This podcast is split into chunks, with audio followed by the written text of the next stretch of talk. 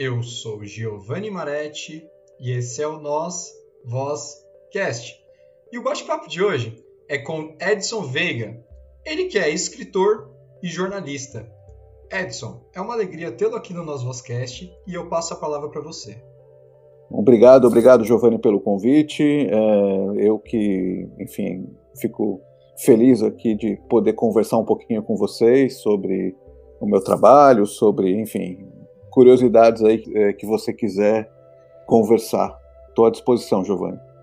Só para o pessoal saber, a minha ideia de ter chamado o convidado Edson para vir até aqui no Nós Vascast foi porque ele escreveu um livro, né, entre diversas obras dele aí, sobre o Santo Antônio.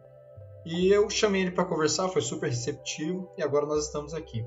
Mas antes de entrarmos no assunto, Edson, eu gostaria que você comentasse um pouquinho aí da sua trajetória acadêmica, né, sua trajetória enquanto escritor, e hoje, é, onde é que você reside aí na Eslovênia?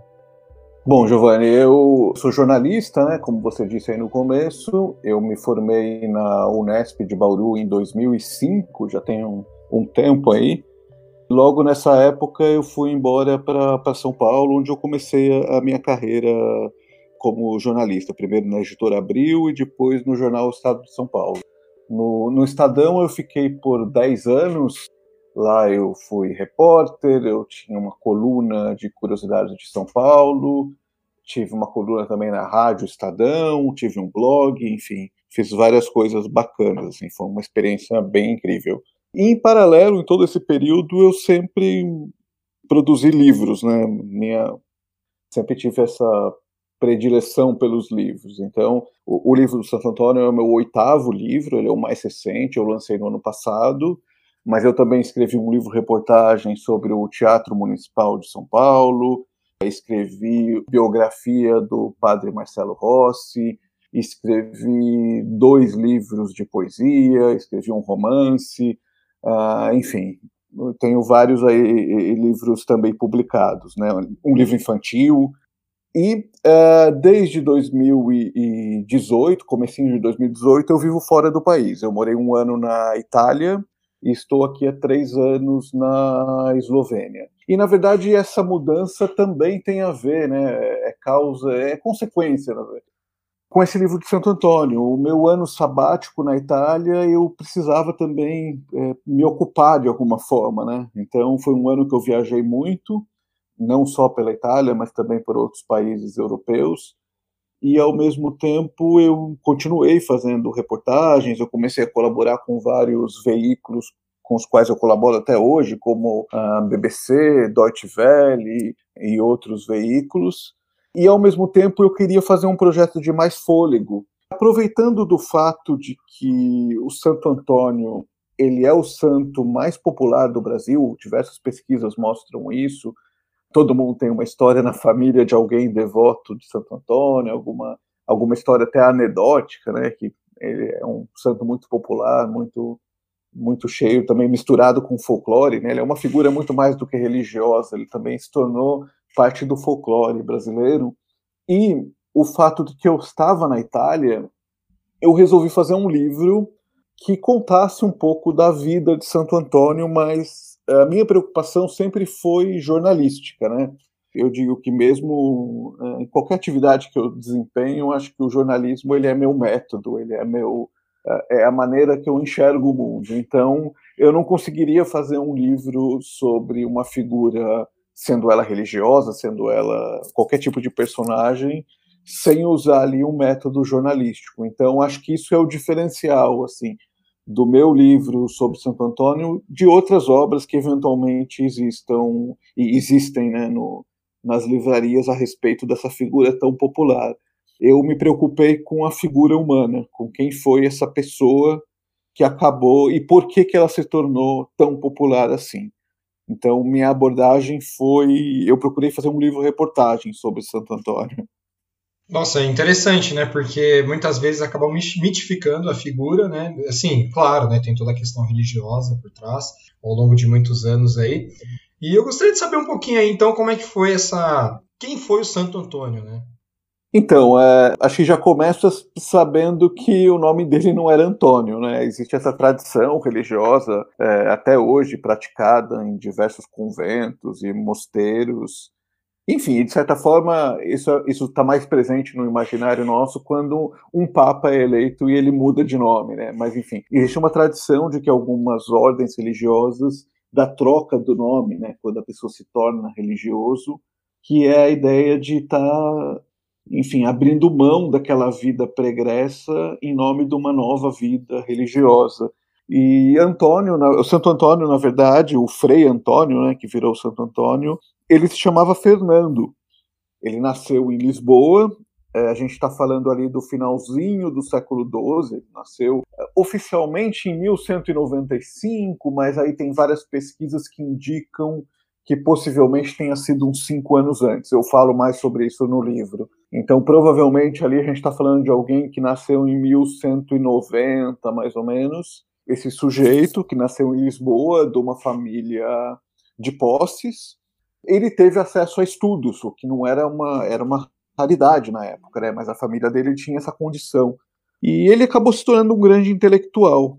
Ele teve acesso aos estudos, ele sempre foi uma pessoa que aprendeu ali o, o conhecimento da época, da, da, matemática, a filosofia, tinha uma propensão à vida religiosa, acabou se tornando religioso. Primeiro ele foi para um convento agostiniano, não se adaptou a esse convento de, de Lisboa, acabou sendo transferido para Coimbra, também num convento agostiniano maior, né? na época Coimbra era a grande cidade portuguesa e não Lisboa, então tinha uma biblioteca invejável, tinha uma estrutura muito maior.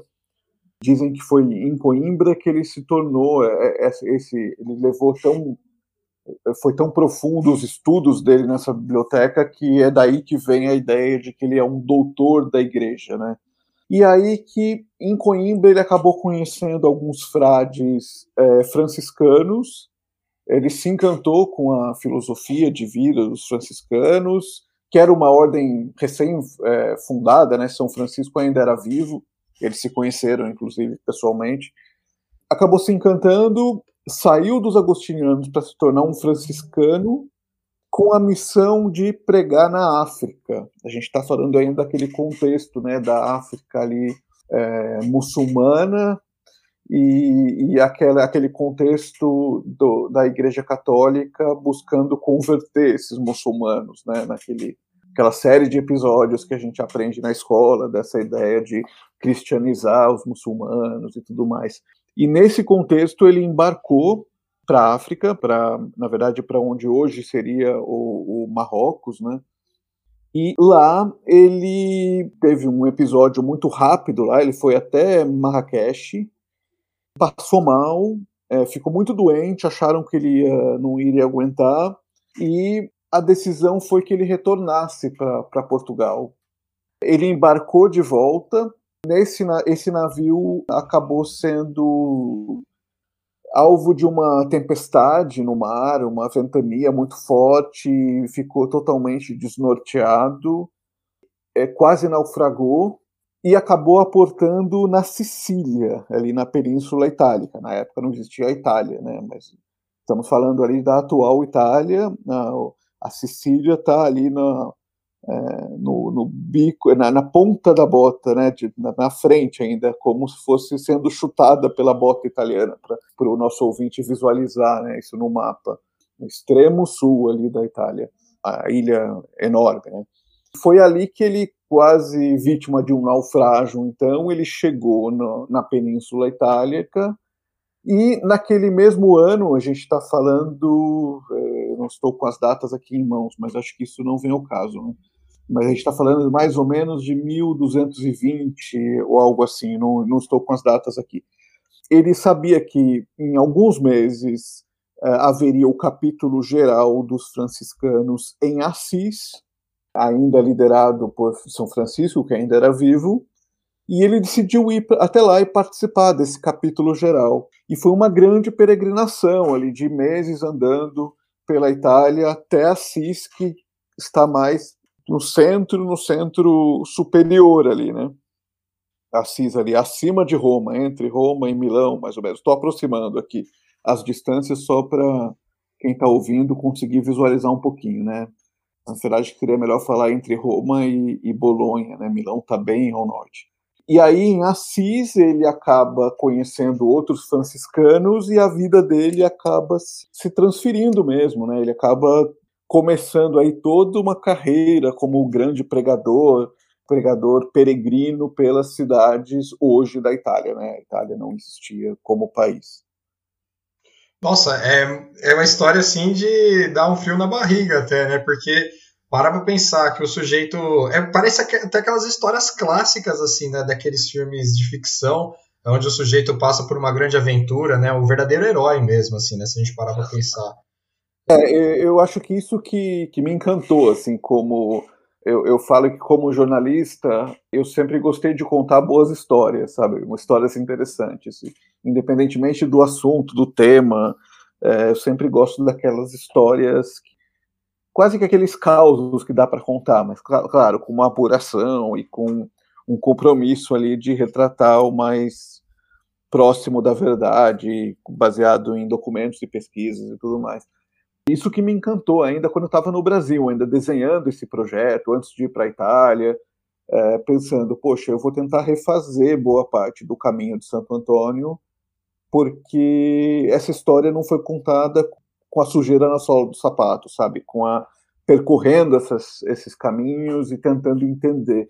Porque o que me fascina nele é justamente, eu até escrevi um artigo para o site do Vaticano, que foi publicado agora o ano passado, no dia de Santo Antônio. O que me fascina nele é justamente essa postura de peregrino, essa postura de, de itinerância.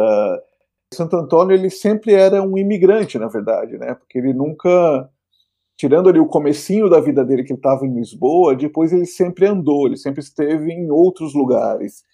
E são, assim, tem registros de passagens dele por dezenas de cidades que têm registro e muitas outras que é muito provável, porque está no caminho entre outras cidades, e a gente imagina que isso naquela época as distâncias eram muito mais difíceis, eram dias de caminhada.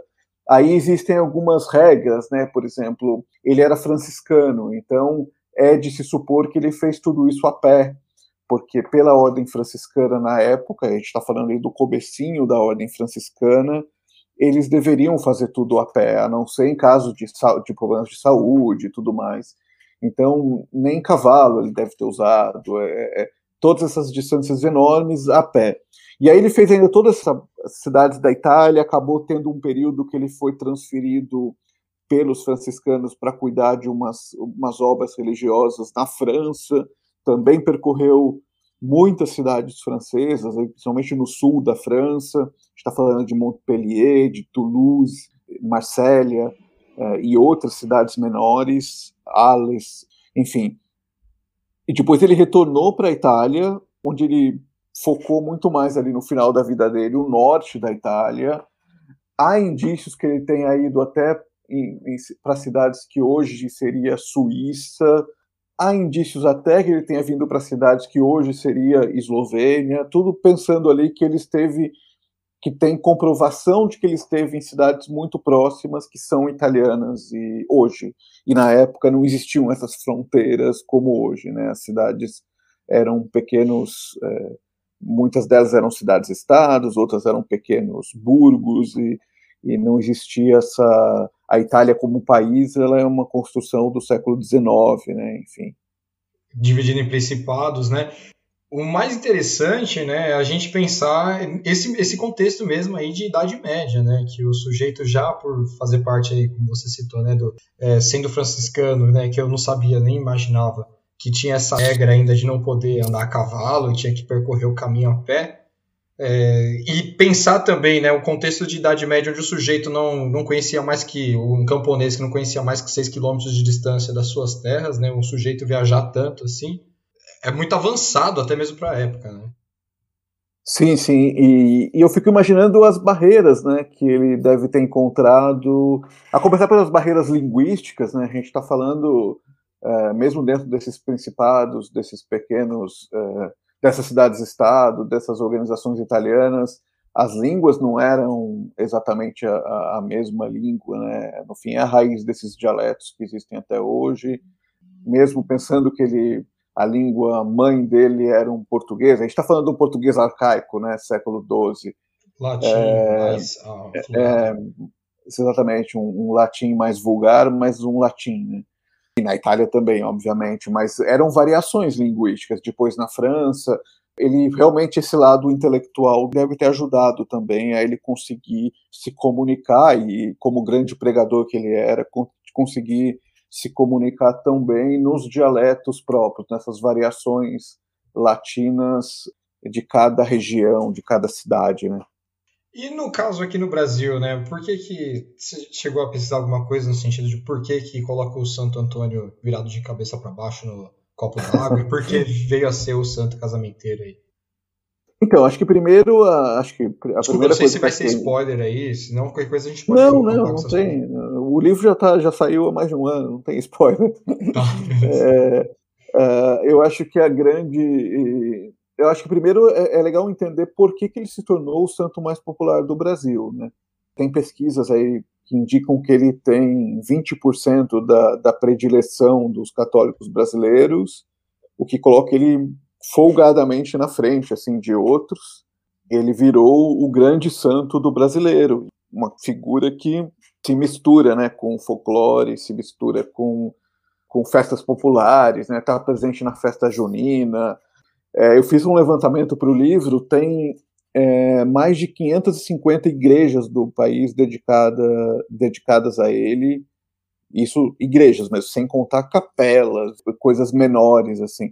É, são 38 municípios brasileiros que têm Santo Antônio no nome. Pelo menos, é, ou o nome é, é pode ser Santo Antônio do Pinhal, Santo Antônio da Platina, Santo Antônio, enfim. Mas que tem Santo Antônio no nome, tem 38 municípios.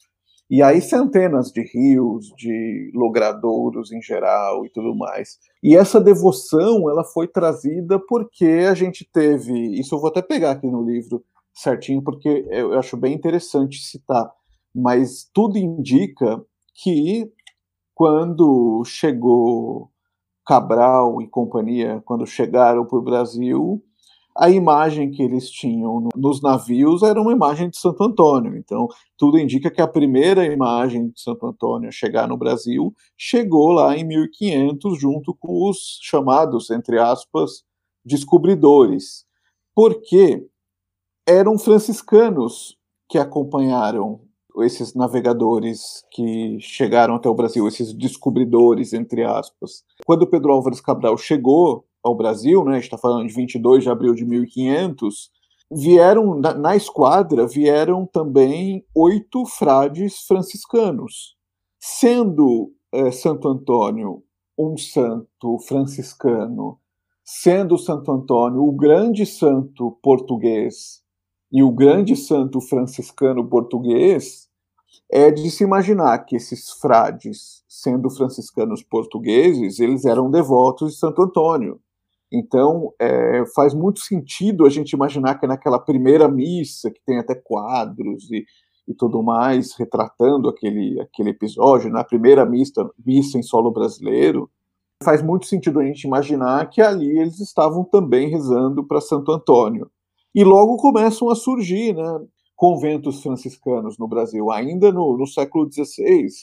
A gente tem convento franciscano fundado em Olinda, enfim, em, em, algumas regiões do Brasil a gente tem esses conventos, em, em Vitória, já no século XVII, mas no comecinho tem o convento do Rio de Janeiro. Essa devoção antoniana, né, dessa devoção a Santo Antônio, ela vai se espalhando. Agora, essa história da, da simpatia, do santo casamenteiro, enfim, existem várias lendas, sabe, Giovanni? É, é uma figura que viveu há, há 800 anos. Então, a gente está falando de um período ainda muito precário em documentação, a gente está falando de um período muito distante e de uma figura e que se tornou um mito popular, um mito religioso e um mito popular. Então isso foi uma preocupação também, como eu disse no começo, né, esse olhar jornalístico, mas ao mesmo tempo eu queria contar verdade, entre aspas, ou mais perto da verdade sobre quem foi essa figura, mas ao mesmo tempo eu não poderia simplesmente negligenciar as lendas, os milagres, os relatos claramente fantasiosos ou possivelmente fantasiosos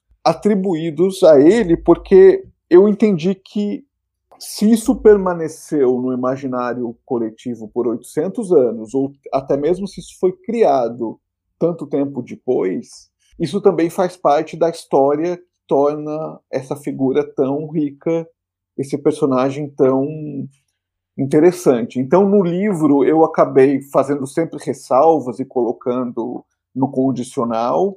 Eu selecionei ali vários desses relatos, desses é, milagres, desses, uh, desses relatos possivelmente fantasiosos, os que eu julguei mais interessantes, mais é, populares e mais fortes assim para construir esse personagem. E claro que sempre coloquei essas informações, essas histórias no condicional, né? Há quem acredite que, ou, é, tem, ou até mesmo assumindo que isso é um, é, é, um relato, uma lenda, um relato fantasioso. Mas aí surgem algumas histórias já no fim da vida dele, com ele em vida e algum, algumas logo depois que ele morreu, que o ligam a, esse, a essa ideia de casamenteiro.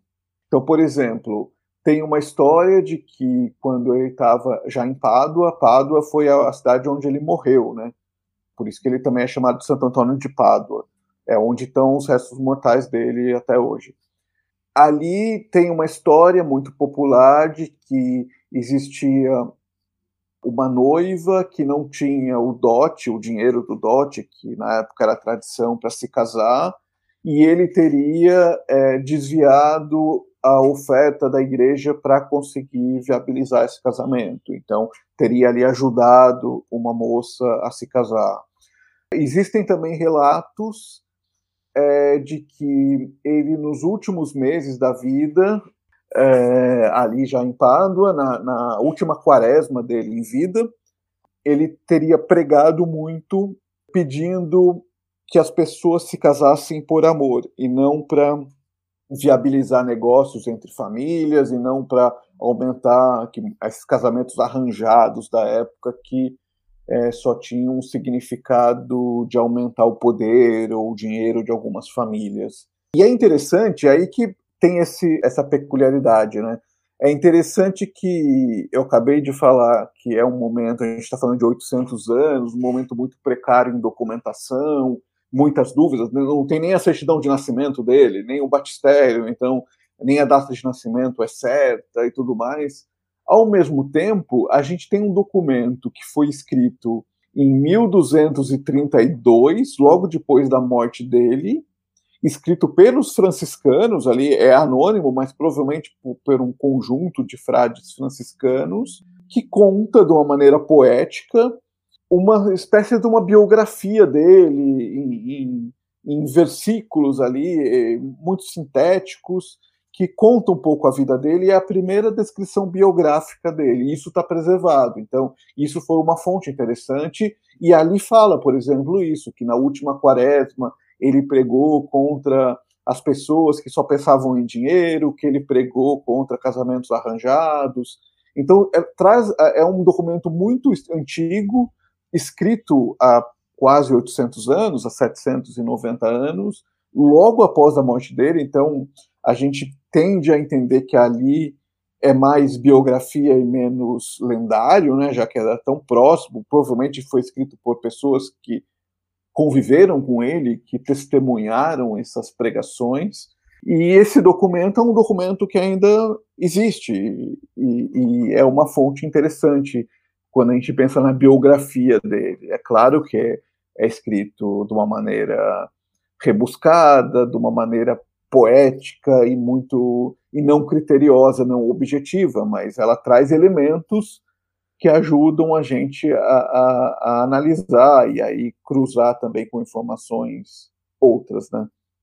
Nossa, Edson, esse trabalho aí que você está realizando, né, que você realizou, né, você produziu essa grande obra, e que você seguiu vivenciando, né, fazendo esse trabalho até de antropólogo, né, de, de juntar a, as peças aí desse grande quebra-cabeça, né, que tem muita informação e ao mesmo tempo dá a impressão que falta muita coisa também, né, tem uma lacuna aí. E eu gostaria de saber, essa história toda é possível que em algum momento vire aí algum filme nacional ou algum filme sobre o Santo Antônio? Nossa, isso nunca passou pela minha cabeça. É claro que se, se alguém tiver essa, essa ideia, essa vontade, vai ser muito bacana participar de um projeto assim, mas confesso que nunca passou pela minha cabeça, não. Potencial tem, né? Porque o personagem é, é interessante mesmo. Nossa, de fato, né? E aí dá até para contar até o, essa parte do Brasil aí, né, do descobrimento, porque pensando bem, ele realmente poderia ter sido, né, pensando bem, claro, né, com, de acordo com as suas falas aí, se você é um, um, colonizador, né, e você já tem essa referência, consequentemente ele foi uma grande influência aí para esses indivíduos, né? Sim, e tem histórias, eu, eu detalho bastante isso também no livro, mas ele chegou a ter ele chegou a ter patentes militares no Brasil. Isso é uma bizarrice, mas até o, o começo do século XX ele tinha, ele recebia salário póstumo como militar do Exército Brasileiro. Esse dinheiro ia para um convento do Rio de Janeiro. Foi uma coisa criada na época da família real no Brasil, na época de Dom João, e isso foi mantido e em alguns casos até aumentado, tem relatos dele sendo promovido, umas coisas muito interessantes. Tem um capítulo do livro que eu só detalho essa questão dele como como o santo militar e até o começo do século XX ainda existia esse soldo que ia para Santo Antônio. E aí decidiram aposentá-lo e hoje ele está inscrito no livro de aposentados aí da, das forças das forças armadas brasileiras. Ou seja, é um santo, um santo que ainda se mantém vivo e a história ainda segue com ele ainda, né? Pois é, pois é. E, não, e é muito curioso essa história da ligação dele com os militares é, é rende um, uma conversa inteira, porque isso começou ainda no, em Portugal, naquele episódio da. Também o pessoal vai lembrar da, da época de escola, quando teve a União Ibérica, né? Que Portugal foi meio que absorvido pela Espanha. E, e aí houve, é, nas guerras de separação para reconstrução de Portugal, eles decidiram botar rezar para Santo Antônio e aí começaram a ganhar as batalhas e decidiram nomeá-lo padroeiro lá da do grupo, do batalhão que estava lutando, isso acabou sendo, virou uma coisa que foi pegando ali no meio militar. E também uma coisa curiosa, porque Santo Antônio em vida, os relatos todos caminham para nesse sentido, ele era a antítese do militar, ele era o cara que ele sempre defendia o convencimento pela palavra e nunca pela arma.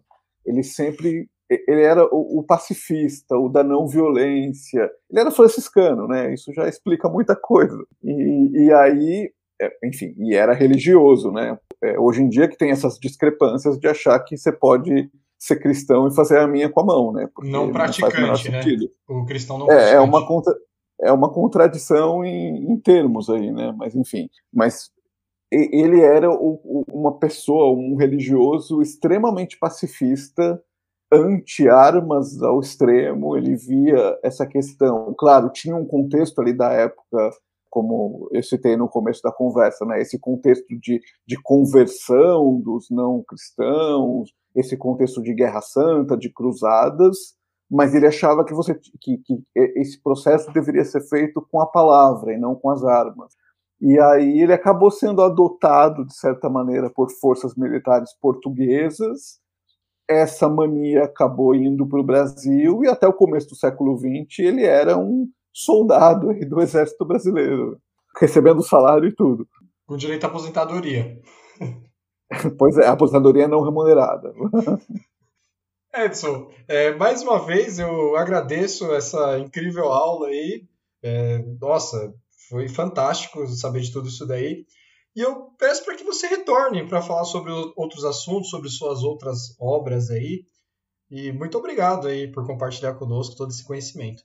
Ah, eu que agradeço aí o convite, tô, tô à disposição e quando quiser é só combinar, a gente marca outro papo. E como é que faz aí para o pessoal achar o seu livro e encontrar o seu site? Por favor. Uh, bom, o livro chama Santo Antônio, tem um subtítulo gigante que é A História do Intelectual Português que se chamava Fernando, quase morreu na África, pregou por toda a Itália, ganhou fama de casamenteiro e se tornou o santo mais querido do Brasil. Quer dizer, o subtítulo é, resume o livro, né? E ele é da editora Planeta, tem uma capa amarela, todo, todo bonitão, e está à venda em todas as livrarias aí, físicas ou virtuais. Né? Se alguém quiser entrar em contato comigo, eu acho que o melhor jeito é o, o que eu uso mais é o Twitter. É, é Edson Veiga, o meu Edson é com I, E-D-I-S-O-N, Veiga, tudo junto. E, enfim, eu posso também, se alguém tiver alguma dificuldade para achar o livro, quiser entrar em contato por lá, eu posso ajudar a pessoa com algum link, alguma coisa assim. Mas não tem erro, enfim. Procurando nas livrarias com o meu nome ou com o nome do santo, a pessoa vai encontrar. Ou no site da editora Planeta também, né? Que é a editora do livro. Perfeito, eu vou deixar aqui na descrição do áudio aí a indicação do seu Twitter e alguns links aí para o pessoal encontrar o livro. Mais uma vez, muito ah, obrigado. Ah, legal, fica mais fácil.